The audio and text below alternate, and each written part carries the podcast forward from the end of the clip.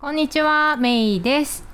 いやー、夏ですね。で、あの、南半球の人が聞いたら夏じゃないよって突っ込まれそうですけど、えー、今日はね、えー、Summer 2021ということで、えー、先日、えー、旅行に行ってきました。ね。えー、私の住んでいるここ、カリフォルニアは、えー、ワクチンの接種も進んでいて、えー、特にね、サンディエゴは、えー、2週間前ぐらいに聞いたところでは68%って聞いてたんでねなかなかなんじゃないかなと思ってるんですけどというわけでねまあいろんな規制もだいぶ、えー、なくなってきてですねまあお店の中でとかはね割とマスクをしている人がいまだに多いんですけど、えー、みんなもう旅行に行きたくてたまらないっていうので、え、旅行旅行だけじゃなくてね、まあ、そういうこういわゆる普通の生活に戻るまああれこれがブームなんですよね。ねでもそれに伴ってこのコロナ禍での赤字を回復しようとねいろんなものの物価が上がって本当にびっくりしてるんですけど、まあ、その話はまた今度ということで、えー、今日は、えー、私が行ってきたセコイア国立公園とキングスキャニオン国立公園の旅の話をしようと思います。で国立公園って言いますけどなんとカリフォルニアはアメリカ最大9つのここ9つの国立公園があるそうなんですね。でアメリカ全体だと何個あると思います？国立公園。なんと423箇所多すぎませんか？本当かなこれ？こううんそうよねでもそうなんでしょうね多分ね。そんなにたくさんあるのかってびっくりしましたね。423箇所さすがに行くのは無理だなとかって想像したんですけど、まあ、ってことはまあメジャーなものもあればマイナーなものもあるんだろうなみたいな想像つきますよね。ちなみにカリフォルニアの9つの国立公園挙げてみるとヨセミテこれ超有名ですよね、えー、サンフランシスコの東側にありますけどそれからジョシュア・ツリー、うん、でレッドウッドラッセン・ボルカニックそれからポイント・レースチャンネル・アイランズデス・バリーこれも有名ね。ピナクルズそして今回私が行ったセコイア・エン・キングス・キャニオンですね。この9つ。私がこれまで行ったことあるのはヨセミテとジョッシュア・ツリー。で今回3回目3つ目がセコイアとキングスキャニオンだったんですよね。まだ行ったことないとこたくさんあるなと思ったんですけどまあ、次回はデスバレーかなと思ってますけどね。あの以前サンディエゴに住んでいたお友達のゆきちゃんはデスバレーが一番印象的だったって言ってたんで、まあ、いつか行ってみたいなと思ってたんですけどね。ちなみにデスバレーって世界で一番暑い場所らしいんですよ。先週ば先週末も52度かなんかを記録したそうであの数あるアメリカの国立公園の中でも一番広くてそして暑くてでなんか名前の通り良くないことが起こりそうな場所なんだそうですね。うん、でもちろん国立公園の他にも州立公園とかいろいろあるんですけど去年私が行ったレイクタホはこれ国立公園じゃないんですよね。一見そういうような雰囲気なんですけどね。あの景色も素晴らしいし。でもここはネバダ州立公園になってるみたいですね。ちょうどこうカリフォルニアとネバダにまたがってるんで、えー、ネバダ州立公園になっていると。でおそらくねやっぱり国立公園って指定されると周辺の規制が厳しくて高級リゾートの建設とかあんまり進まないみたいなんですよね。だから逆に言うとレイクタホなんかはね本当にいいリゾートがあってあの存分に楽しめたなと思ったんですけど、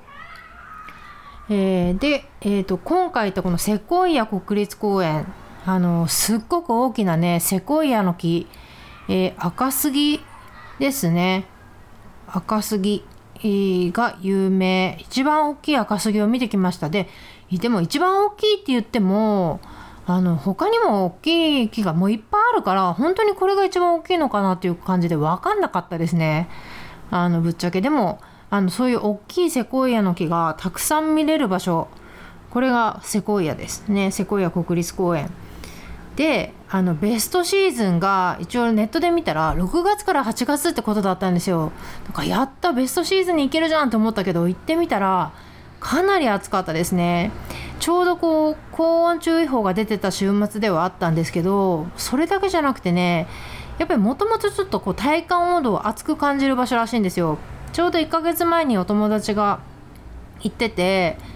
えー、っとその友達も言ってたんですけど私がいた時はねそのセコイセコイア国立公園内の最高気温が22度ってことだったんですけど体感温度はね30度近いんじゃないかなっていう感じ。だからねあのなんだろう、うん、全然長袖って感じじゃなくてもう半袖って感じの半袖でも暑いですって感じの気候でしたね。結構標高が高いんで太陽に近いからかなとかって想像してたんですけどすごく暑かったですね。であの今回はそのあのサンディエゴとか LA 方面からそのセコイアの方にこう入っていくところで入っていってああの入り口がその国立公園いくつかあるんですけどそのサンディエゴから LA 方面から行って一番近い入り口からその車で15分から20分ぐらいの小さな町に泊まったんですね。あの Three Rivers っていう名前のとあの町なんですけどあのそうですね。そのやっぱり今もう旅行ブームでみんな旅行するから国立公園内の路地とかも全然空いてない空いてないだろうなと思って見もしなくって。でそこももうホテルがほとんどない感じでもう自分たちが泊まったホテルまあチェーンではあったんですけどそこくらいしかもない感じですごく人気なのかなとかって思ったんですけどでそのスリーリバーっていうところがねこれがあのさらに暑かったんですよ。それ暑さがね尋常じゃない。最高気温42度。なんとでしょでカリフォルニアってやっぱり日本列島ぐらいの大きさがあるわけですよね。だから気候が多様なのもまあ納得なんだけどやっぱりこのセントラルカリフォルニアっていうのは内陸っていうこともあって夏は死ぬほど暑いみたいですね。まあ、ネバダとかアリゾナみたいなもんって思えばまあそうなのかって納得ですけど、まあ、そういう意味ではねサンディエゴも含めてですけどカリフォルニアの海沿いのと街の気候っていうのはもう本当快適そのものなんだなっていうのを改めて納得しましたね今回すごいあの旅行良かったんですけどサンディエゴに戻ってきてああやっぱサンディエゴ最高もういつもそうなんだけどね最後は。もうあちこち行っても結局やっぱサンディエゴがいいなみたいに個人的には思っちゃうんですけど特に今回はねその気候に関してはすっごく暑かったからサンディエゴに帰ったら涼しくてちょうどいいわっていう感じでした、うん、そんなわけでね、えー、昼間は昼間はなるべく国立公園内で過ごしてで夜、えー、ホテルに戻ってきて、えー、夜はえー、プールで子どもたちが泳ぐっていうのが日課になってました。でこのスリーリバースっていう町なんですけど町っていうか村みたいなとこであのマックやスタバがないすらない。でチェーン店で唯一あったのがサブウェイ。で他にもまあレストランとか一応あるんですけど午後4時だか6時とかに閉まるところがほとんどなんですよね。でまあ空いてるところもイエルプのレーティングがいまいちだったりとかでうんなんかねちょっとこんなに国立公園に近いのにこんなんでいいのかとかちょっとびっくりしましたけどねなかなかそういう意味でもなかなかない経験をしたように思いますね。うんでちなみにセコイア国立公園内のレストランもコロナの影響で今シーズンいっぱい閉鎖中なんですよね。だからそのランチ難民になってる人が結構いたみたいで国立公園内のビジターセンターの売店でお菓子とかパンとかを買う長蛇の列ができてましたね。私の場合はそのパンやお菓子じゃなくて絵はがきとかね山のステッカーを求めてその列に並んだんですけどだからまああのまあとはいえねさっき言ったようにサブウェイもありますしそのマーケットがあってねそこでまあサンドイッチとか売ってたんでまあ、まあ、準備をしてね山に持っていけばクーラーボックスかなんか準備してね言えばいいんでしょうけどまあ我が家の場合はね初日に日系スーパーでおにぎりとか、えー、サンドイッチを買って持ち込んでたんで、まあ、翌日はねなんとかランチ難民にならずに済みました。でちなみに夕食はねあのー、ガスコンロ持ってってたんでインスタント麺を食べた夜もあったんですけどあのー思いがけずね素敵な場所を見つけたんであのそこに結構入り浸ってました。結論から言うとあのスリーリバースブルワリーっていうあのビールを作ってるところがあってでその中にねあのパプーサのフードトラックが併設されてるんですよ。パプーサって何かっていうとあのエルサルバドルの食べ物でまあメキシコでいうタコスって簡単に言うとそんな感じのイメージ。であのなんだろうトウモロコシの粉でできているチーズ入りおやきみたいなイメージ？丸くて。で中にまあいろんな具材があってあの私のお気に入りはチーズとビーンズなんですけど、えー、うちの旦那さんタイガーさんのお気に入りはズッキーニ。で子供たちはチーズのみっていうのを頼んで食べたんですけどあの奥さんが手作りしててねこれはちょっとレベルが違うぞっていうぐらい美味しかったんですよね。でそのイェルプで見つけてそのパプーサーのフードトラックを。だけど営業時間とか書いてないんですよね。だからまああの地図を見ながら行って。であのフードトラック見つけたんですけどなんか柵の向こうにあるんですよ駐車場の。で柵があるから入れないけどみたいな感じでなってるんだけどもあの一旦ブルワリーの入り口から建物に入ってその裏にあるこうパティオ庭にアクセスして、えー、パプーサを買うみたいな そんなシステムで。うん。で最初、まあ、私たち夫婦はもともとあまりお酒を飲まないのであのパプーサ目目当てでそのブルワリーの入り口に入ったんですけど入った途端にねこのなんビールの香りっていうんですか作りたてのビールの香りっていうのかな？ホップの香りなのかな？それがたまらなく良くて。で気温は40度超えじゃないですか。夜ね8時ぐらいでも38度ぐらいあるんですよ。むっちゃ暑いんですよね。だからもう普段は飲まない私でももうこのね暑さとそのビールの香りにやられてね注文して飲んだんですよ。したらむっちゃ美味しくて。あのいろんな種類あったんですけど私が飲んだのはオリバーっていう名前のラガー系のビール一番飲みやすいやつね。あの日本人好みのやつね。うん。でこれがねほんとね火の打ちどころのない美味しさでしたね。すっきり。まあね天気も半分以上はあの火星してるのかもしれないですけどあの黄色い薄い黄色ですね。うん。でお店の人が「グリーンオリーブ入れますか?」って聞いてくれて入れてもらったんですけどこれがねまた美味しかったんですよ。おつまみにもなってね。うん。でこれが結構ハマったんであの帰りに立ち寄ったフルーツスタンドであのまたこれまた手作りオリーブ漬けを見つけたんでね自分へのお土産に持って帰ってきたんですけどこれも美味しかったですね。うん。私オリーブの木を去年買ってコロナの時にね買って庭に植えてオリーブの木ってこう葉っぱの裏が銀色でこう風に揺れるとむっちゃ綺麗じゃないですか。あれがもともと好きだったんですよ。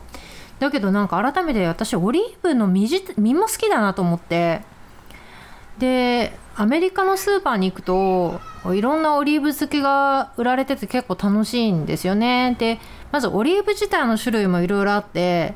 私はちなみにカラマタオリーブっていうこう黒くて細長いオリーブが結構好きなんですけどあのでまあ今回その買ったのはグリーンオリーブだったんですけどこのグリーンオリーブ漬けでもこのオリーブの真ん中のこう種が入ってる部分を取ってその中心部に詰め物をして、えー、漬物にするんですよね。でその詰め物もいろんな種類があるんですよ。チーズチーズとかパプリカとかチリとかいろいろあるんですよね。選べる。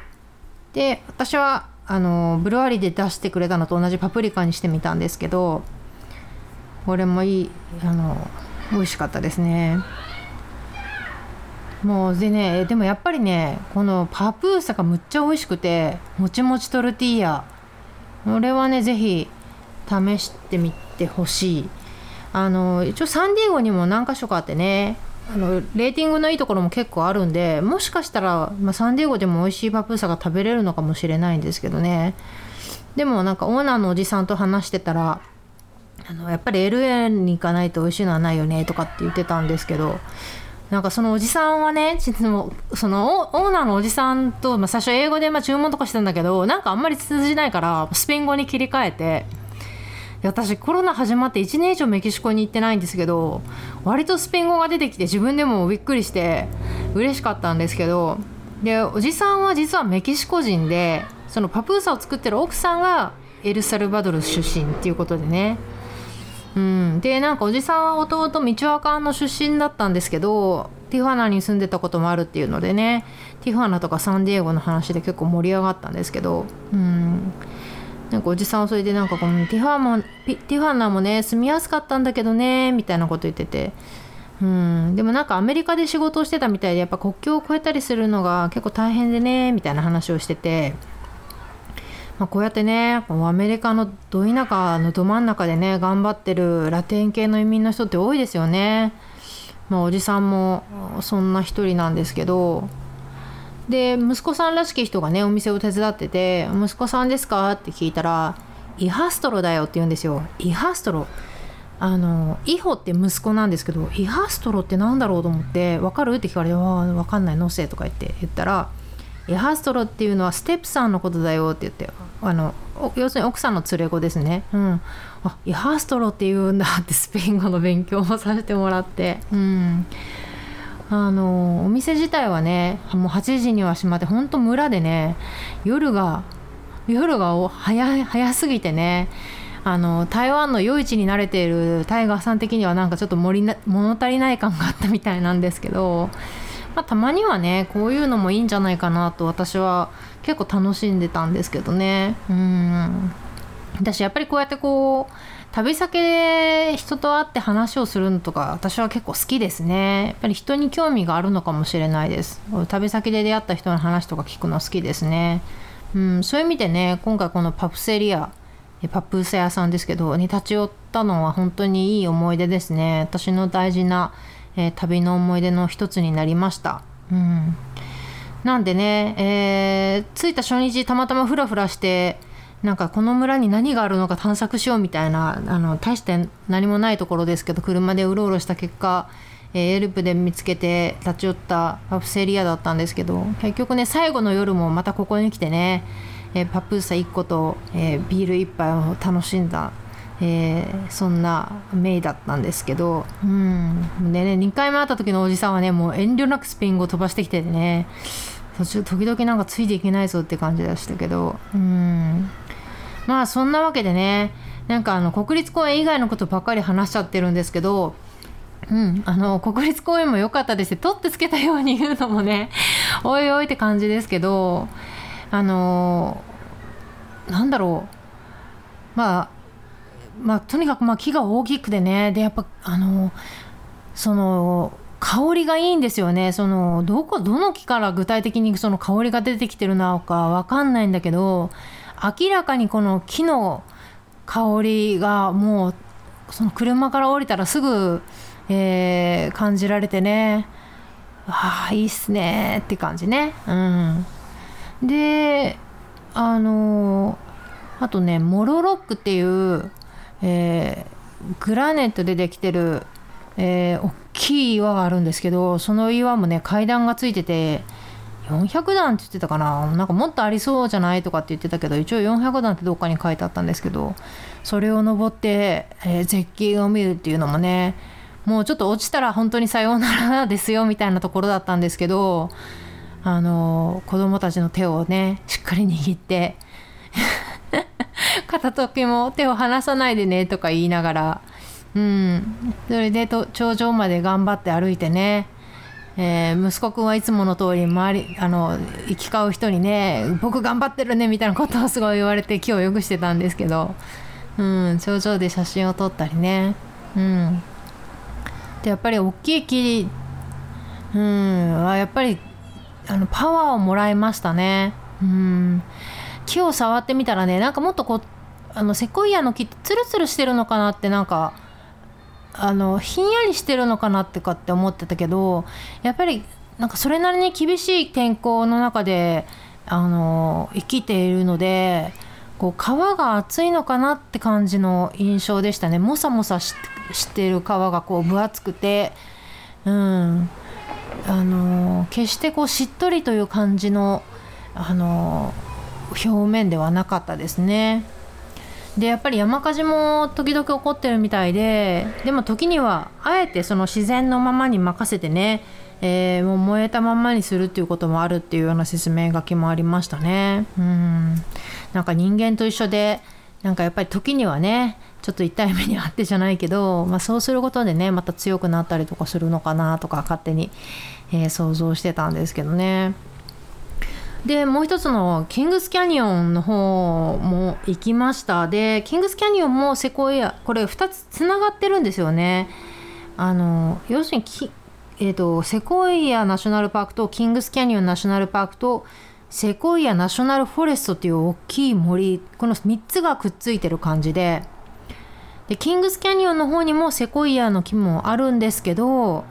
こっちのメインはね滝とかあの川？もう水がねこれ多分雪止め雪解け水ですねって感じの川がずっと流れててこれがすごい私的には癒しでしたね。あの誰もいない川のねちょっとこう川にアクセスできるところに車を止めて